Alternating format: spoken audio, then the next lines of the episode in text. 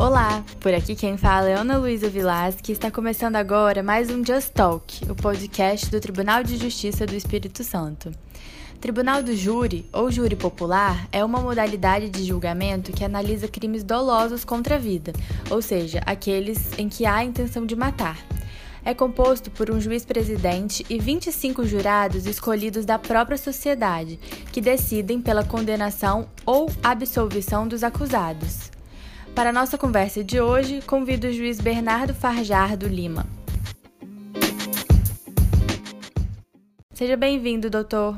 Boa tarde, Ana Luísa. Boa tarde, ouvintes. Obrigado pelo convite. É um prazer, um prazer estar aqui com vocês, podendo conversar um pouco sobre o Tribunal do Júri. Eu sou juiz da primeira vara criminal de Cachoeira Itapemirim. É a vara com, entre outras, competência para o julgamento dos crimes de júri.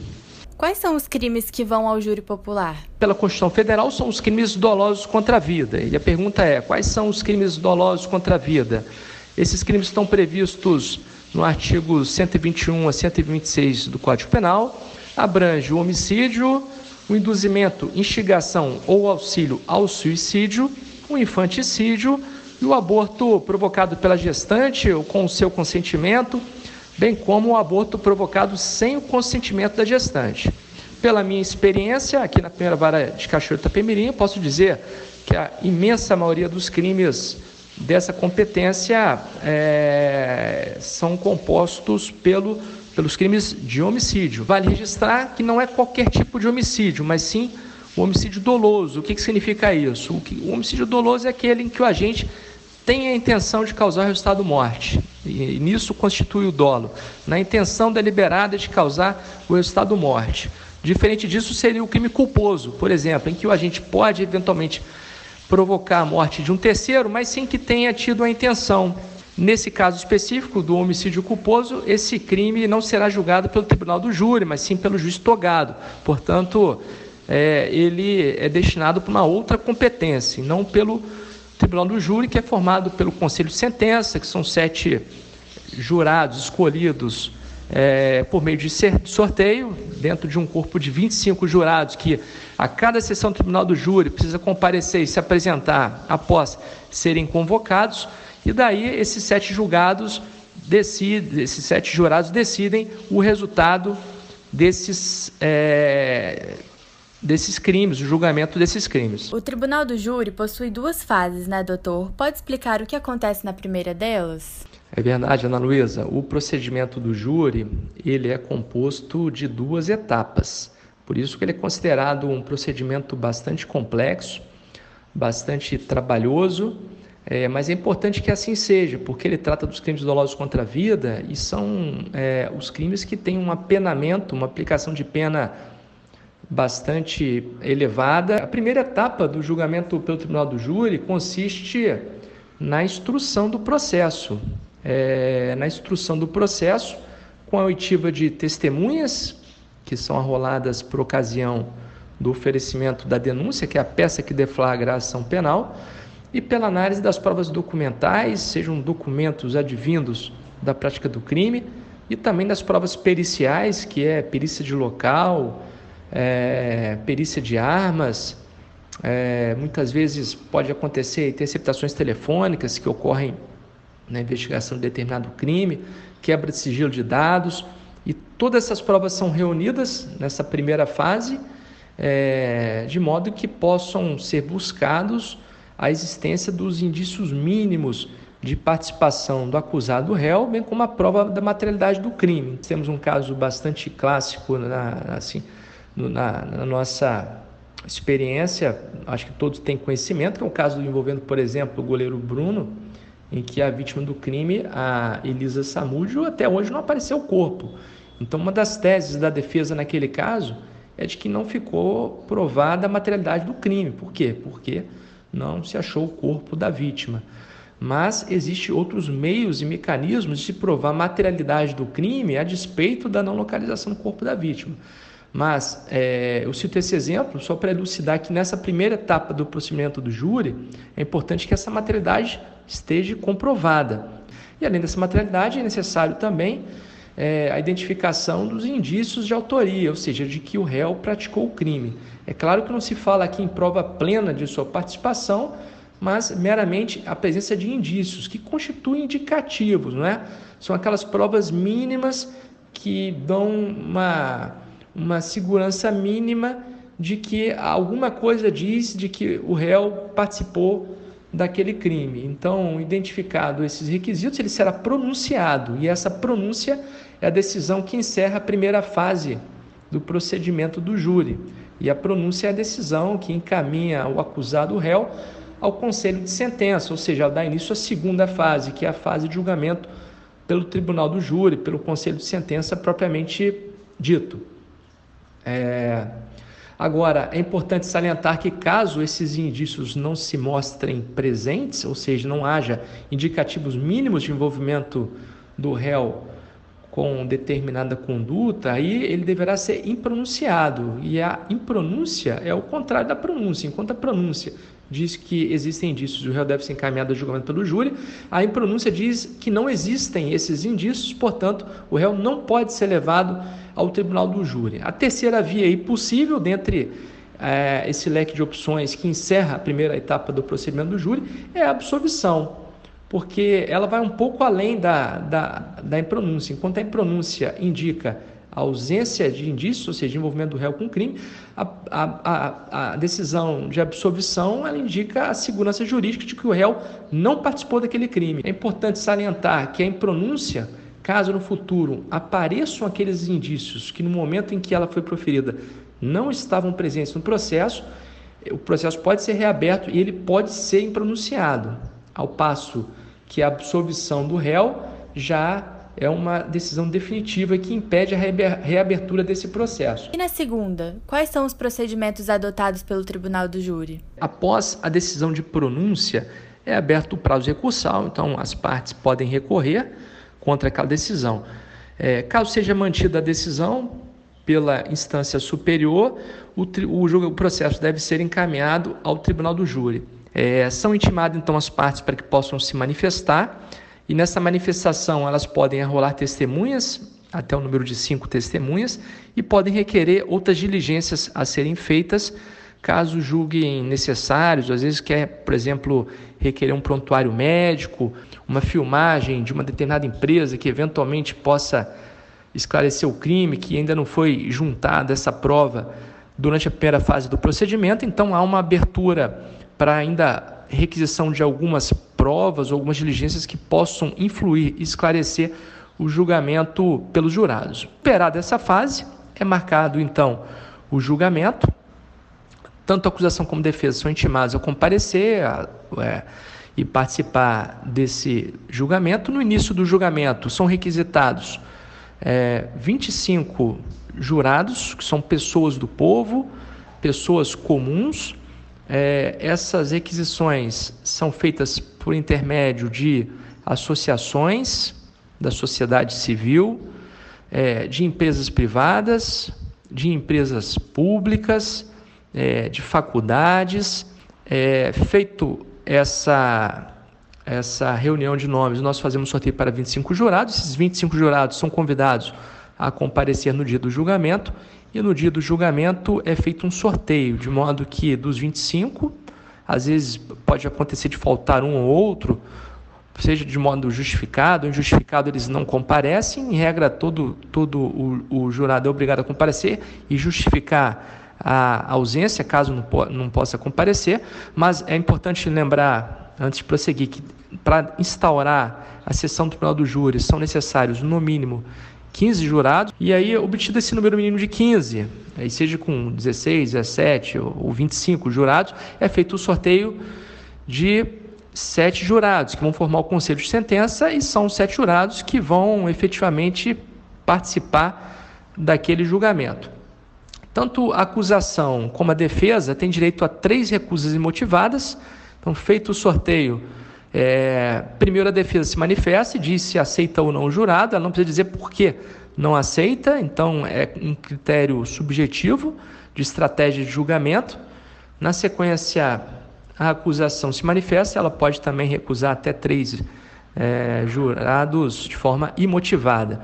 Então, feitas as recusas, os jurados sorteados passam a integrar o conselho de sentença. Então, feito esse sorteio formado o conselho da sentença, estabelecida a comunicabilidade entre os jurados, será dado início é, aos é, das testemunhas arroladas pela acusação e pela defesa e, por fim, interrogado o acusado ou acusado, se houver mais de um, é, na presença do jurado. Então, essas testemunhas normalmente já foram ouvidas, não necessariamente, mas normalmente já foram ouvidas na primeira etapa do procedimento do júri, são ouvidas novamente, ou se foram roladas pela primeira vez, são ouvidas pela primeira vez.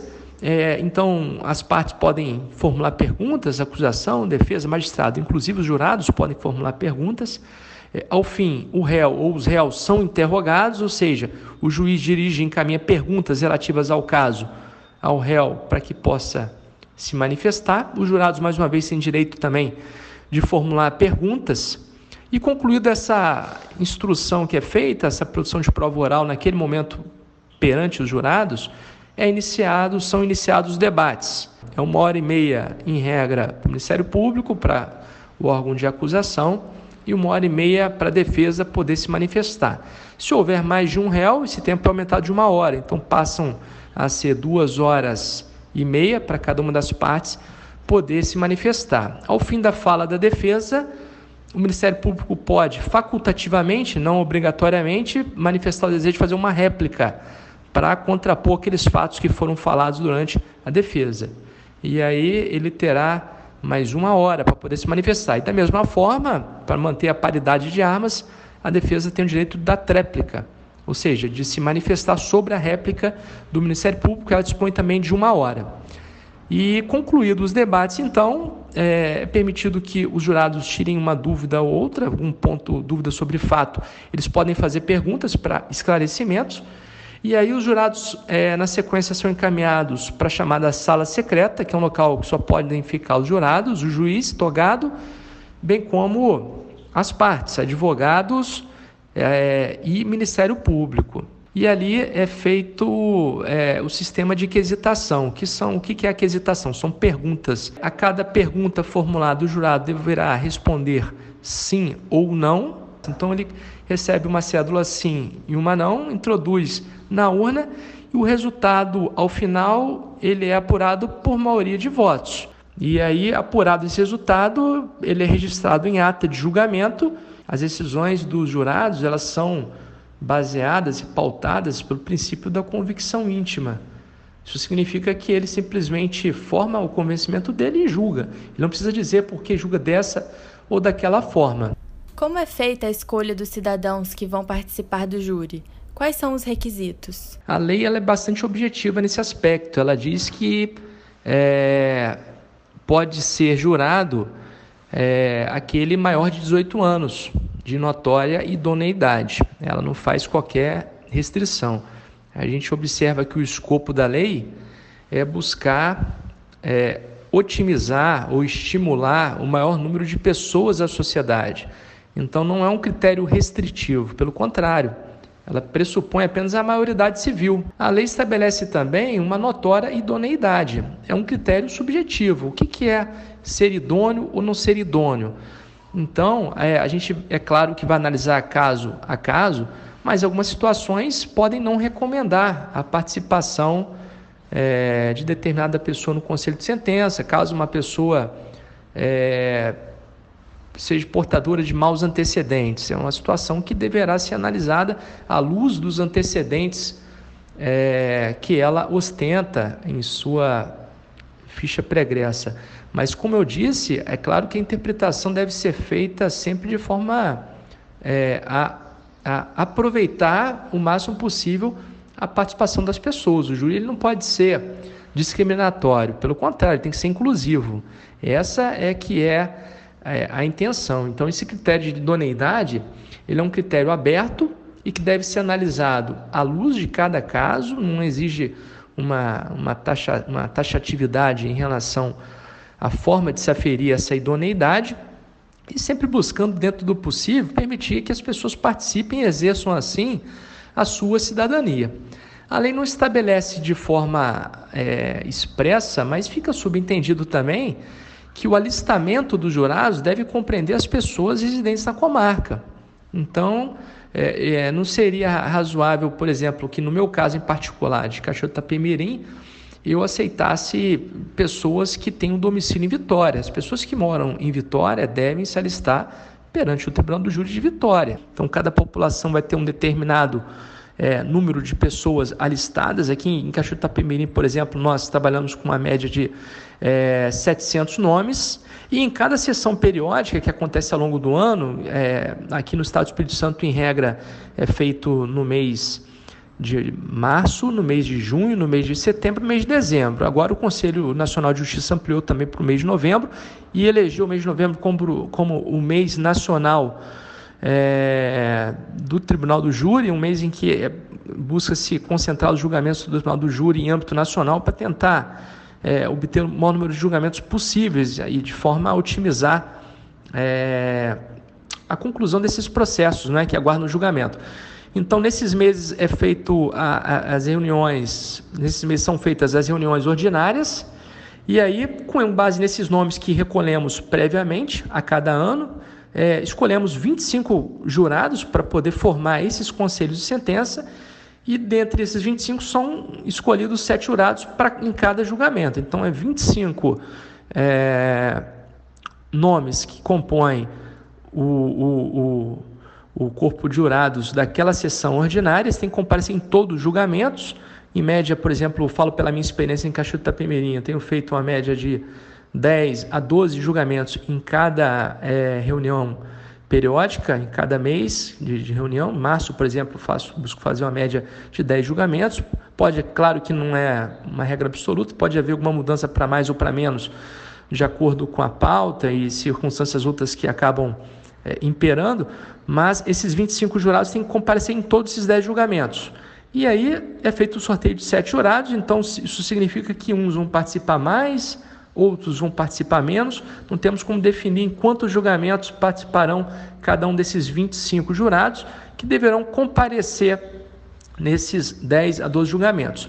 Aqueles que não são escolhidos para formar o conselho de sentença, aqueles que não é, serão, não comporão o conselho de sentença de sete jurados, serão dispensados e poderão retornar para suas atividades naquele mesmo dia, seja em suas atividades pessoais e profissionais, enquanto os outros sete jurados que são sorteados para aquele dia de julgamento deverão ficar até o fim do julgamento. Os escolhidos precisam ter conhecimentos jurídicos? Decidem com base na lei? Os jurados não precisam ter qualquer conhecimento jurídico é, e é interessante que a lei ela não estabelece grau de escolaridade mínima, né? Ela fala que o alistamento compreenderá os cidadãos maiores de 18 anos de notória idoneidade. Então, é, você acaba formando conselho de sentença com um grau de escolaridade bastante variado. O sentimento de justiça de cada um independe, muitas vezes, do que estabelece a lei. A lei ela é de natureza técnica.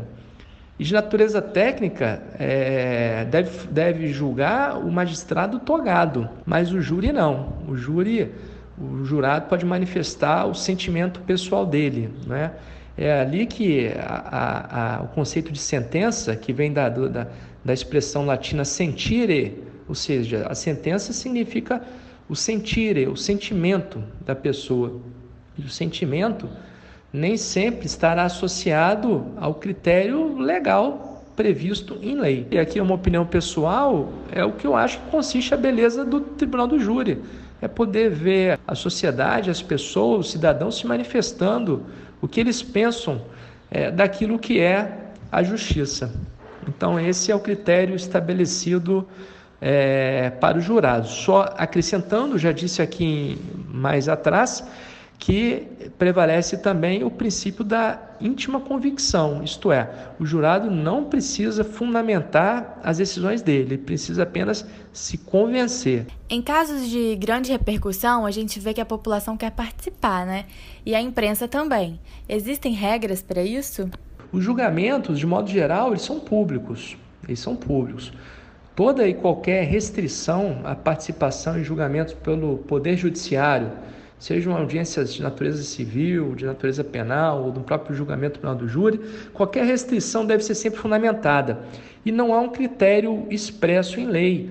É, o juiz deverá avaliar caso a caso é, se existe, existe alguma recomendação de restrição à participação da sociedade civil naquele julgamento, bem como dos órgãos de imprensa. E é claro que a restrição à publicidade ela pode ser gradual, ela pode ser parcial, ela não precisa ser completa, pode haver uma graduação.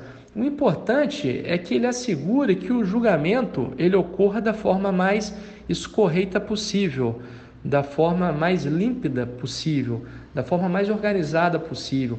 Então, é, a gente vê, por exemplo, que alguns tribunais de júri têm uma limitação de público e não tem uma estrutura física que permita um aglomerado número de pessoas. Em razão disso, é mais que razoável e natural que o juiz delimite o número de pessoas que participarão daquele julgamento, a fim de evitar qualquer prejuízo ao bom andamento dos trabalhos. Então, às vezes, a limitação física, em razão do espaço, ela é uma exigência. Um outro aspecto, e aí eu acho que diz respeito principalmente aos órgãos de imprensa, é evitar que os órgãos de imprensa divulguem imagens dos jurados, porque os jurados eles exercem ali uma função pública, é uma função não remunerada, ele abre mão de, do tempo livre dele, da vida pessoal, da vida profissional para estar ali é, são decisões, como eu já pontuei antes, que têm repercussão expressiva e relevante na vida das pessoas, que pode ensejar a condenação de réus apenas elevadas, então é preciso também zelar pela segurança deles. E a divulgação da imagem, ela pode ser um pouco perigosa no sentido de haver algum tipo eventual de algum tipo eventual de retaliação contra o jurado que decidiu dessa ou daquela forma. É claro que o voto dele não é revelado, mas o julgamento do conselho de sentença é revelado, é, ele é público. Então, o que o conselho de sentença, de forma conjunta e coletiva, decidiu, ela ganha validade. Às vezes, um jurado que integra esse conselho de sentença, ele passa é, a fazer parte daquele órgão que coletivamente decidiu dessa ou daquela forma. Então, às vezes, pode é, haver uma má interpretação em relação à participação dele num determinado júri. E em razão disso, eu acho de bom tom, certo, que a imagem dos jurados seja sempre preservada e evitada a divulgação da, da, da identificação pessoal deles. Eu acho que, que essa é uma regra que eu, que eu considero bastante nos meus julgamentos. Agora, tirando esses aspectos, todos os outros, eu não vejo obstáculo algum em divulgar é, o resultado desses julgamentos, a forma como eles acontecem. Pelo contrário, eu acho até importante para que a sociedade saiba que o Poder Judiciário está atuante, que o Poder Judiciário está trabalhando, que estamos nos esforçando o máximo para desempenhar uma função de bastante relevância na vida da sociedade e que, inclusive, esse trabalho, quando me refiro ao Poder Judiciário no Conselho de Sentença, eu me refiro também aos cidadãos que foram convocados e sorteados e passaram a fazer parte desse, desse órgão colegiado, desses trabalhos. Então, eu acho que nós devemos, nesse aspecto, prestar contas à sociedade daquilo que acontece. Nós não proferimos julgamentos para nós mesmos, nós proferimos julgamentos como uma, na, no exercício de uma função pública. E na, no exercício de uma função pública é importante que toda a sociedade tenha conhecimento, que toda a sociedade participe e saiba que um trabalho isento, imparcial e sério, o Tribunal do Júri, nesse aspecto, como eu já pontuei, eu acho que ele é de interesse de todos. Muito obrigada pela sua participação, doutor. Foi ótima conversa. Para você aí de casa que está nos acompanhando e quer dar sugestões de temas, é só entrar nas nossas redes sociais. É TJS Oficial. Até mais!